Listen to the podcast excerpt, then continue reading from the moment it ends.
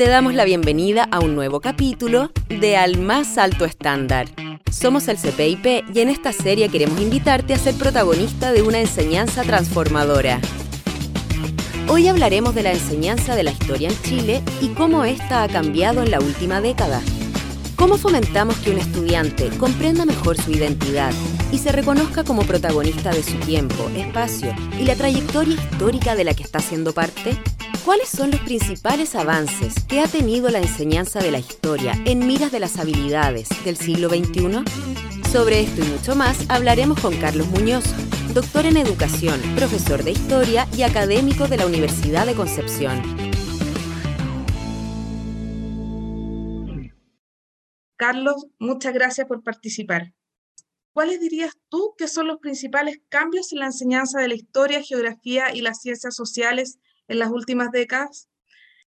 Primero, quiero, quiero agradecer la, invitación que se me ha hecho. Eh, quiero partir diciendo de que me gusta mucho cuando tú planteas la enseñanza de la historia, la geografía y las ciencias sociales.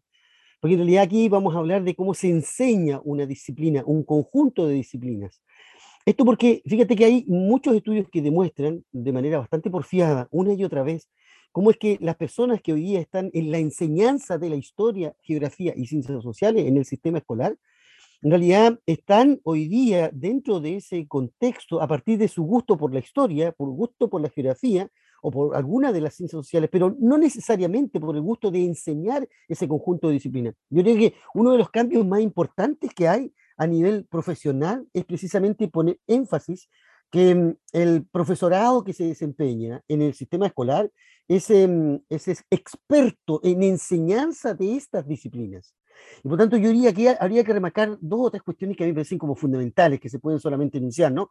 Lo primero, yo diría que desde la disciplina histórica, el pasar de esta historia evenencial, basada en hechos, ¿cierto? Muy puntuales, una, una historia muy enciclopédica, una historia eh, basada en la memorización, se ha pasado a una historia más bien que trata de apuntar a grandes procesos históricos, ¿no? Y ahí hay el reemplazo de la fecha, ¿cierto? La ata fecha, que nos decían nuestros padres y nuestros abuelos de la enseñanza de la historia, a una historia en realidad que se preocupa de aquellos grandes, los tiempos de larga duración, como diría Brodel, ¿no? Aquellos elementos que son, eh, que nos permiten explicar qué ocurrió en el pasado y cómo este pasado se hace presente, ¿cierto?, en nuestro devenir actual. Y yo diría que la otra cuestión importante tiene que ver con la enseñanza propiamente tal.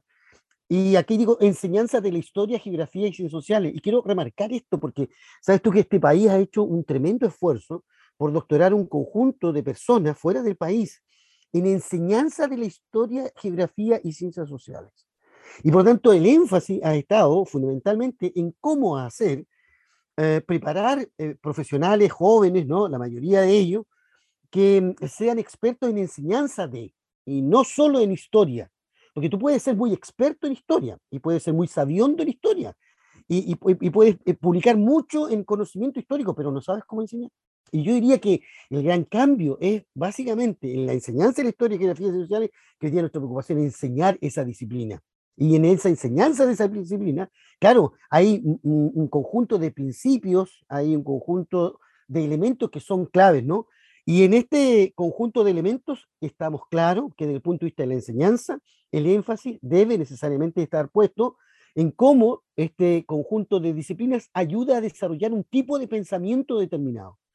Eh, nosotros hace 20 años nos, em, nos, eh, nos, daba un poquito de envidia ¿no? de nuestros colegas de matemática y ciencia que nos decían que ellos lo que hacían con los niños era desarrollar el pensamiento lógico matemático. Y nosotros de historia decíamos, qué interesante era eso, ¿no? Porque, pero claro que es interesante desarrollar el pensamiento, ¿cómo no? Y nos preguntaban los profes de historia, bueno, ¿y qué hacen los profesores de historia? Bueno, nosotros pasamos materia nomás. Claro, hoy día sabemos, gracias a un conjunto de personas que se han dedicado a esto, y aquí ha, jugado un importante rol la escuela española, ¿no? universidades como la Universidad de Valladolid, Universidad de Barcelona, ¿cierto? Han sido claves, Universidad Autónoma de Barcelona y la Universidad de Barcelona, eh, que han formado eh, profesionales, ¿cierto?, para sacar su estudio de doctorado, donde el énfasis ha estado precisamente en cómo es que la enseñanza de la historia ya no está, por ejemplo, al servicio de la construcción de los estados nacionales, ¿no? Esa historia patriótica, esa cosa, ¿no? Chauvinista, esa cosa de exacerbación de principios eh, y valores eh, mm, mm, em, que, corresponden a un territorio ha pasado a una historia en realidad basado en conjunto de principios para desarrollar el pensamiento de los estudiantes. Yo creo que ahí hay una cuestión clave. La gran, el gran cambio que ha tenido la enseñanza de la historia es precisamente transitar ese allí, a desarrollar el pensamiento. Y por tanto, un niño, un niña, un, un, un niño, niño adolescente que en el sistema escolar participa de, un, de una clase de historia, geografía sociales, tiene un área de su pensamiento, tiene un desarrollo de pensamiento que es distinto a un niño, niña, adolescente que no participa de esa clase. Y uno lo puede advertir muy claramente, ¿no? Muy claramente. Hay ejercicios para esto, hay ejemplos para esto, hay literatura para esto, que nos permite decir, mira, aquí hay una, un elemento que, que, es innovador, que es distinto a la enseñanza de historia y por tanto el énfasis, ya no sacamos nada, por ejemplo, con llenar a los niños y niñas con eh, cuadernos y cuadernos de materia, por ejemplo. Eso no, no, tiene ninguna importancia, porque hoy día el desarrollo del pensamiento nos obliga a los profesores y profesoras a desarrollar un conjunto de habilidades que permitan que los estudiantes efectivamente lleguen a comprender el pasado, a comprender la geografía, a comprender la antropología, la cultura, y no aprenderse eh, mm, eh, cuadernos y cuadernos de memoria. Yo diría que por ahí están los cambios más sustantivos. Un cambio de propósito, ¿cierto? Así es. Carlos, por ejemplo, ¿cuál es la importancia de pasar del conocimiento del pasado a un pensamiento histórico? Eh, ¿Qué implica esto para los y las estudiantes? ¿Y cómo la geografía y las ciencias sociales complementan y apoyan el desarrollo de este pensamiento histórico? Mira, por ejemplo, eh, hay un, un, una cuestión que, que, es un ejemplo ya clásico, ¿no? que está documentado. Nuestro equipo de investigación lo tiene documentado y que es a propósito um, de cómo, cómo se hace visible esto para los estudiantes. Hay una, hay un, hay una novela del Chiflón del Diablo de Baldomero Lillo, está, eh, uh, está hecha también película, y se le muestra a los niños una escena concreta. Y la escena concreta es cuando Pablito, el protagonista, el niño protagonista ¿no? de, esa, de esa película, de, ese, de esa novela, eh, es dejado por su padre en las puertas, en la compuerta número 12 de la mina de Lota. Entonces, el niño eh, es dejado por su padre con la oscuridad de la mina y eh, entonces eh, el padre em, se va y el niño empieza a llorar y ahí se para la película. Y se le pregunta a los niños, ¿qué hace el padre? Un niño que tiene desarrollado el pensamiento histórico sabe lo que hace el padre. Un niño que no tiene desarrollado el pensamiento histórico se deja llevar, por ejemplo, con respuestas como, bueno, lo que el padre hace es tomar al niño, eh, eh, mecerlo en su brazo y llevárselo a su mamá. El niño que no tiene desarrollado el pensamiento histórico dice, bueno, lo que hace el padre es quedarse con el niño hasta que aprenda el oficio y no tenga miedo. El niño que no tiene desarrollado el pensamiento histórico dice, bueno, lo que hace el padre es llevarle un juguete y estar todo y trabajar con un niño, ¿cierto? Él. Y el niño que sí tiene desarrollado el pensamiento histórico dice, lo que hace el padre es tomar al niño, amarrarlo a la compuerta e irse. ¿Por qué? Porque el niño que tiene desarrollo de pensamiento histórico, lo que tiene desarrollado es lo que nosotros denominamos empatía histórica. Es no juzgar con los ojos del presente ese pasado. En ese pasado, doloroso por cierto, el trabajo infantil era una normalidad. Y los niños en Lota salían de sus casas a los 8 o 10 años para poder trabajar en la mina.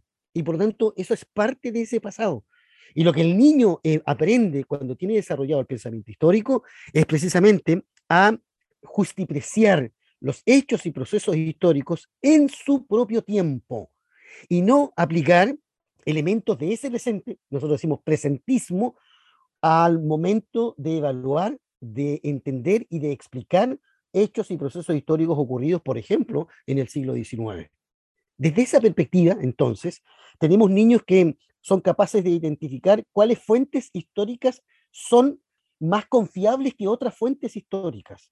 Los niños aprenden a identificar cuándo el narrador está mm, emitiendo una opinión o cuando está contando un hecho histórico. Cuando el, el geógrafo está haciendo una abstracción de la disciplina geográfica para dar una opinión. Entonces, el desarrollar el pensamiento histórico, el desarrollar el pensamiento geográfico, entrega herramientas a los niños, niñas, adolescentes que le permiten entender mejor ese presente, pero también entender muchísimo mejor ese pasado. Cuando uno está trabajando el desarrollo del pensamiento histórico, tiene que hacerse cargo también con un conjunto de preconcepciones, prejuicios, eh, juicios anticipados, prejuicios que tienen nuestros estudiantes en la sala de clase. Y cuando uno se hace cargo de eso, uno de los que ya está estudiado, por ejemplo, cuando los niños nos dicen que los mapuches son flojos, ¿no? ¿Y cuántas veces lo hemos escuchado? Eh, el niño cuando dice que los mapuches son flojos, habitualmente repite lo que dicen los papás, ¿no? Y lo que dicen sus abuelos. Y cuando uno empieza a entender la lógica de lo que significa, fíjate algo que nosotros, los huincas, ni siquiera tenemos conciencia de eso, la cosmovisión mapuche. Y tú entiendes que el concepto, por ejemplo, que tan acuñado por los españoles de acumulación, es un concepto capitalista que viene de Europa, pero que no tiene una connotación en nuestros pueblos originarios. Los mapuches no tienen para qué acumular, porque ellos se levantan en la mañana y pueden pescar en el río o en el mar. Y cuando un niño tiene desarrollado el pensamiento histórico, lo que hace es precisamente hacer estas deducciones que yo te estoy diciendo. Y permite entonces mejor comprender la cultura. Y cuando mejor comprende la cultura, entonces lo que hace es tener miradas mucho más inclusivas y menos excluyentes de esta cultura, pero no solo de la cultura del otro, sino que también su propia cultura. ¿Cómo se hace visible eso? En que finalmente nosotros lo que hacemos es entregar herramientas que le permitan comprender el pasado, comprender el presente, hacer una proyección de futuro, pero además hacer algo que es maravilloso, es que los niños y niñas y adolescentes se reconozcan a su vez como sujetos históricos. Y cuando yo me reconozco como sujeto histórico, entonces estoy reconociendo que yo también tengo sesgos, también tengo prejuicios, también tengo juicios anticipados. Entonces, no solo cuando yo estoy conversando con el otro o la otra o el otro, ¿cierto? Yo advierto que ellos eventualmente tienen prejuicios, sino que también me hago cargo de mis propios prejuicios. Entonces, por lo tanto, la posibilidad de tener una mejor convivencia al interior del aula, o una convivencia social armónica, como decimos desde el punto de vista ciudadano, entonces adquiere mucho más valor. Porque tú no le dices a los niños que tienen que ser inclusivos. Lo que tú haces cuando desarrolla el pensamiento histórico es la entrega de herramientas que le permiten a los niños poner en actividad precisamente esas habilidades que le van a permitir mejor comprender, mejor resolver conflictos, que le van a permitir a este niño efectivamente entender la otra edad y entender al otro y a la otra como legítimos otros, otras y otros. Y entonces la cultura adquiere un valor distinto.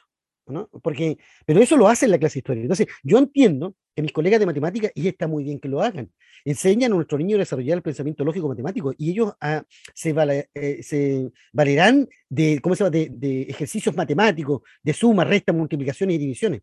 Nosotros nos animamos de hechos históricos, de hechos históricos, para poder que los niños puedan entender precisamente cómo funciona la cultura y cómo es que la inclusión siempre tiene un valor distinto a la exclusión tan típica, ojo, de nuestros propios textos escolares. Pues yo te recuerdo que nosotros teníamos textos escolares hace 20 años que hablaban del desastre de Curalaba, por ejemplo. El desastre de Curalaba, imagínate.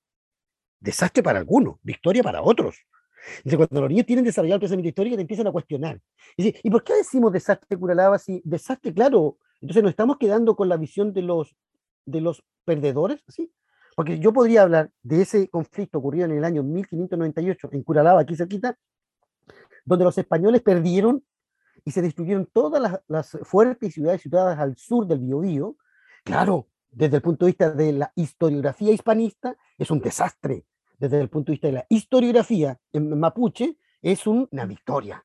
El hecho histórico empieza a ser examinado y el estudiante empieza a reflexionar sobre hechos históricos que están en su texto escolar. No, no invierte tiempo en copiar hechos históricos en su cuaderno.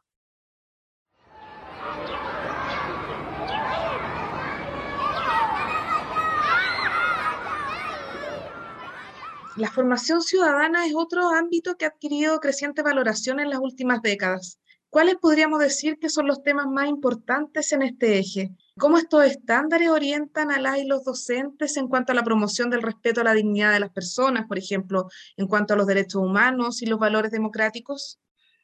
Dentro de los nuevos estándares tenemos un proceso de transición.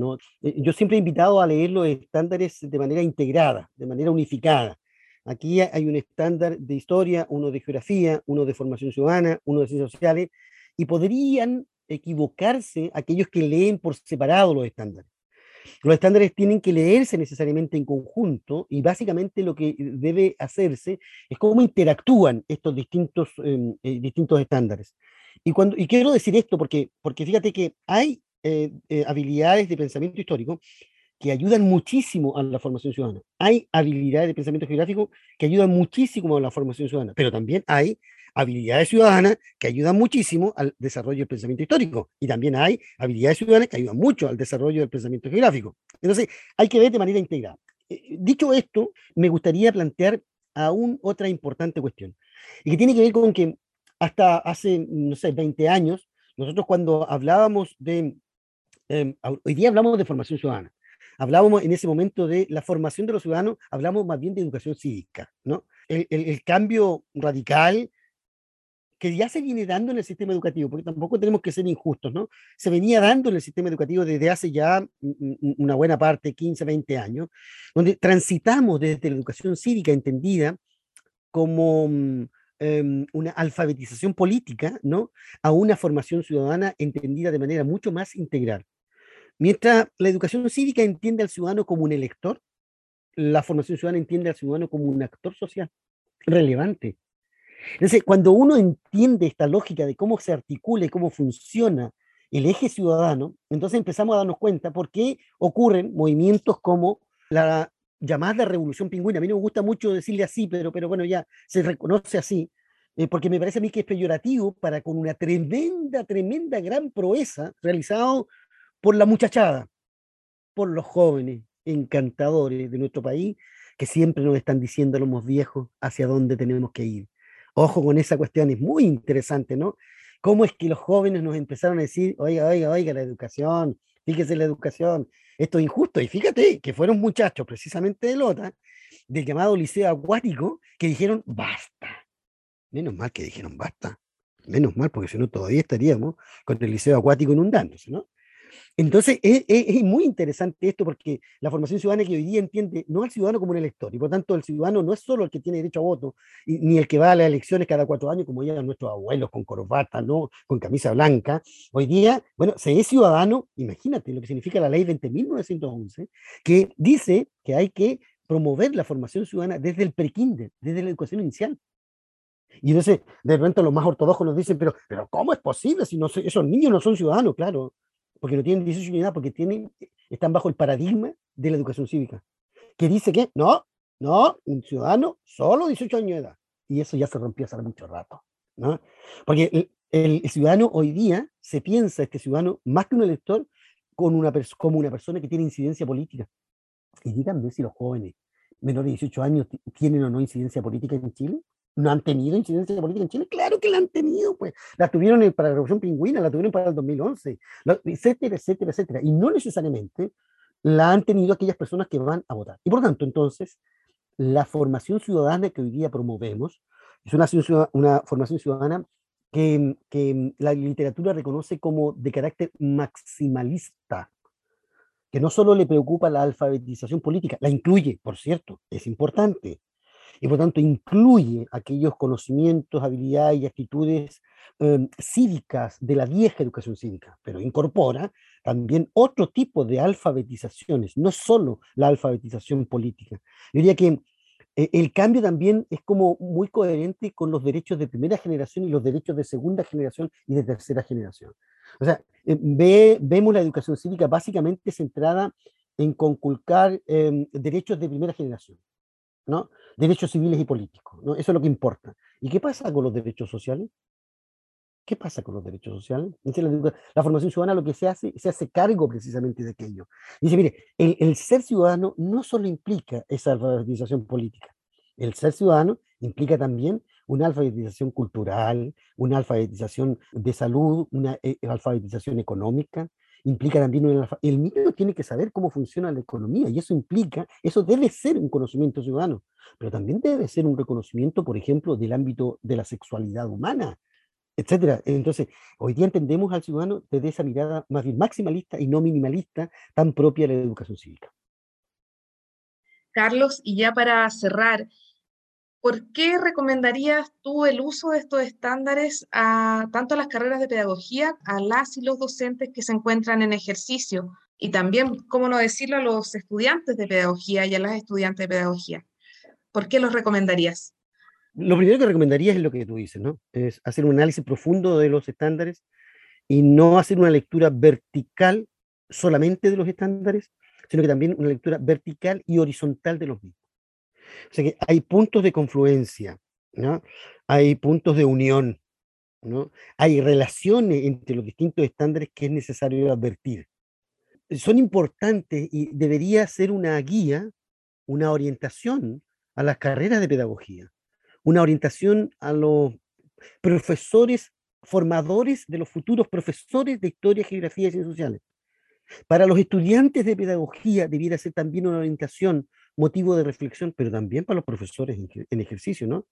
Sobre todo porque estamos trabajando con ideas y principios, primero, que son mucho más consistentes con el nuevo marco para la buena enseñanza y, ahí hay una actualización, ¿no? En función del nuevo marco para la buena enseñanza. Una cuestión que, es tremendamente importante, ¿no? ¿Cómo es que este nuevo marco para la buena enseñanza eh, es, es, consecuente, es coherente con lo que nosotros queremos y venimos diciendo? Pero también hay otras cuestiones que son importantes, ¿no?